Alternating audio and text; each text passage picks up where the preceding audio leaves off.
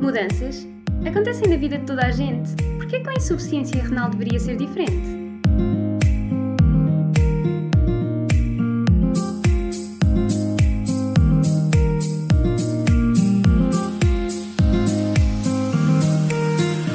Olá, seja bem-vindo a mais um episódio do Vive, o teu podcast que fala sobre insuficiência renal de uma forma leve, descontraída, mas sempre muito responsável. Hoje para falarmos sobre mudanças na vida de um insuficiente renal. A vida de toda a gente tem mudanças, seja porque chega aquele momento de mudar de casa, seja porque tens que mudar de emprego, porque tens que mudar de escola. Só que existem mudanças que, para a sociedade e, inevitavelmente, por vezes para nós mesmos, têm um peso um bocadinho maior. Quando são aqueles momentos, por exemplo, da passagem de ano, do teu aniversário, em que te perguntam quais é que são os planos para a tua vida? O que é que tu gostavas de ter na tua vida daqui a uns anos? Existe uma coisa que 99% das pessoas, eu diria, lançando assim um número à toa, diz sempre: saúde. Ah, eu não preciso ter dinheiro, eu só preciso é ter saúde. Ah, eu quero muitas coisas, mas desde que eu tenha saúde está tudo bem. Ah, a saúde é o mais importante, eu quero é ter saúde. E quando de repente a saúde falha, todos nós estamos à espera que a nossa vida tenha mudanças, todos esperamos que elas corram bem, umas são mais ou menos inesperadas, mas quando as mudanças são derivadas de um problema de saúde, há todo um peso que a sociedade dá e que, inevitavelmente, por vezes, acaba por eh, chegar a nós, mesmo que nós não o sintamos. Cada pessoa lida com as mudanças à sua maneira. Eu posso saber que vou começar a fazer hemodiálise e estar tudo bem com isso. Eu posso ter a capacidade de me sentar, de parar e de pensar: ok, eu agora tenho estas horas de tratamento, como é que eu vou reorganizar a minha vida, seja a nível social, seja a nível profissional, alimentar, para que as coisas corram bem. Também posso ser aquela pessoa que está em negação e que não quer acreditar. O quê? Eu agora tenho que fazer hemodiálise, agora a minha vida vai mudar, eu recuso-me a acreditar, eu recuso-me a ir aos tratamentos, eu não consigo, eu não sei lidar.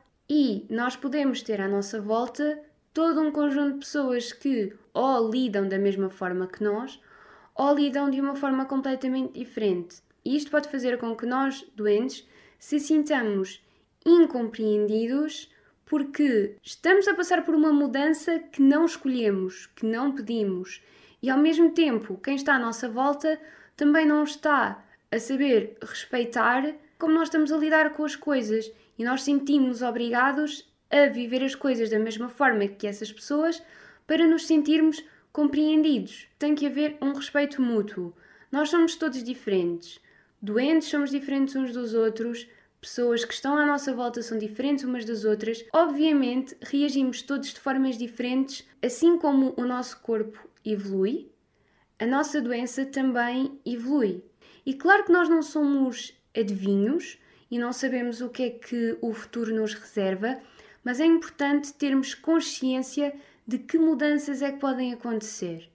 Por exemplo, se eu sou transplantada, eu sei que o meu transplante não vai durar a minha vida inteira e é importante que eu tenha consciência que um dia o meu rim vai parar por alguma razão e eu vou ter que voltar a um dos tratamentos de substituição da função renal, como hemodiálise ou diálise peritoneal. Não é saudável para mim estar sempre a pensar que esta mudança vai acontecer, mas também não é saudável para mim ignorar totalmente que ela vai acontecer, porque vai.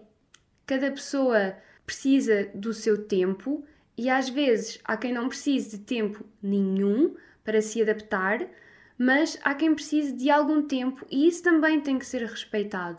Nós não podemos obrigar ninguém que de repente está habituado a fazer um determinado tratamento e agora tem que começar outro a reagir de uma forma super natural a isso.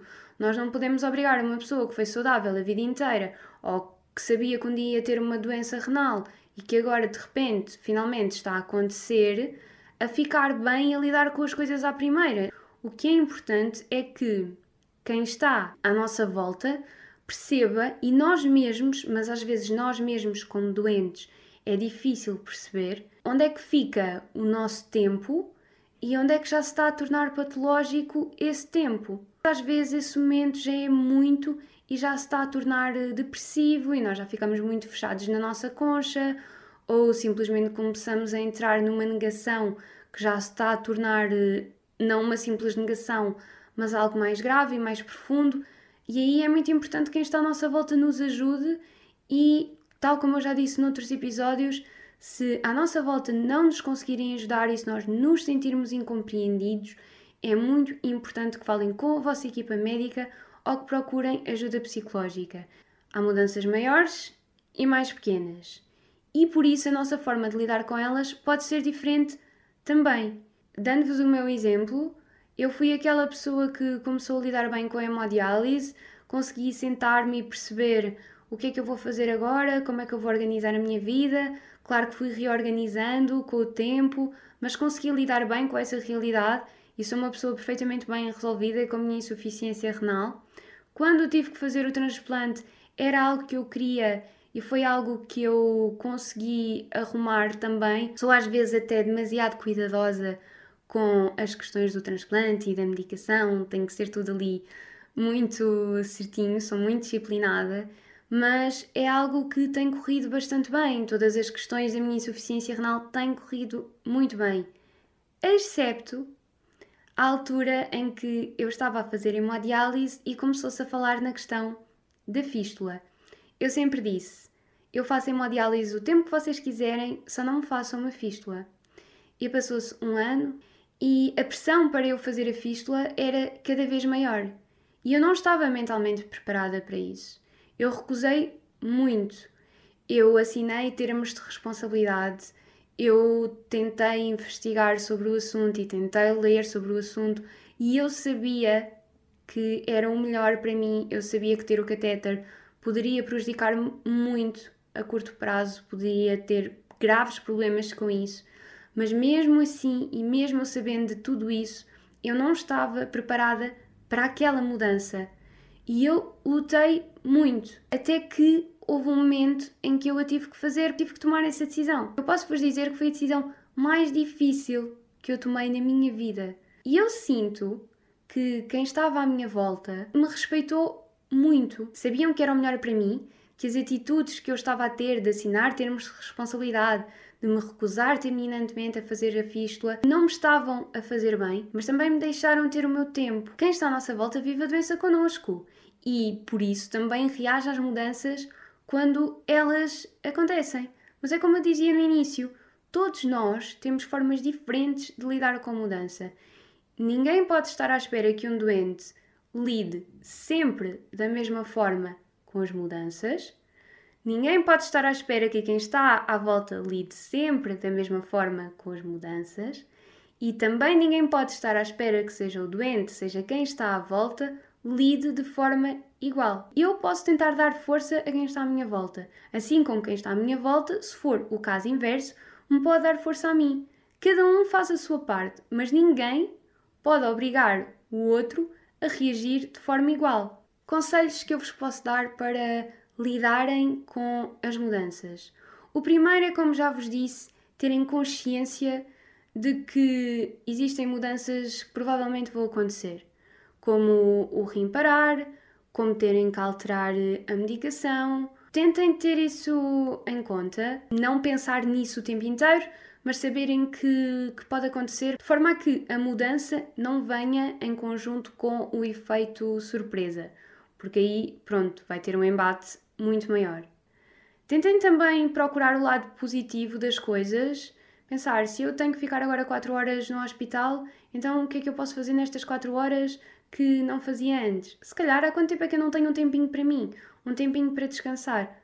Vou aproveitar agora nestas 4 horas. Tentem sempre procurar investigar sobre o assunto, porque, claro que, como eu disse, cada pessoa reage à sua maneira, mas normalmente é sempre muito mais fácil quando nós temos respostas e quando nós percebemos o porquê das coisas, porque uma coisa é eu fazer um tratamento sem saber o propósito de eu estar a fazer. Outra coisa é eu estar a fazer um tratamento e pensar: custa-me estar aqui estas 4 horas, mas estas 4 horas o meu sangue está a ser limpo para eu ter uma vida mais saudável, a máquina está a fazer o trabalho do meu rim e ao compreender o porquê é mais fácil eu lidar com as coisas, porque não estou a fazer simplesmente por fazer. Por fim, o conselho, se calhar, mais importante que eu gostava de vos dar é hum, não se esqueçam que na vida todos nós passamos por mudanças, grandes, pequenas. Se as nossas acontecem por causa de uma doença, ok, é o que é. Não deem mais peso a isso do que de facto têm. E não pensem que o facto de as mudanças serem por causa de uma doença as torna mais graves ou mais difíceis de superar. A doença é só a causa dessas mudanças, mas depois da causa está todo o mundo e toda uma forma de lidarmos com elas. E isso cabe-nos a nós decidir de que forma é que vamos lidar com elas. Se de uma forma mais pesada, se de uma forma mais leve, mas são apenas mudanças. E toda a gente na vida tem mudanças. Não se esqueçam disso. E já sabes, sejam mudanças maiores ou mais pequenas, na vida social, profissional ou até na questão da insuficiência renal, não te esqueças. Aproveita, descontrai e, acima de tudo,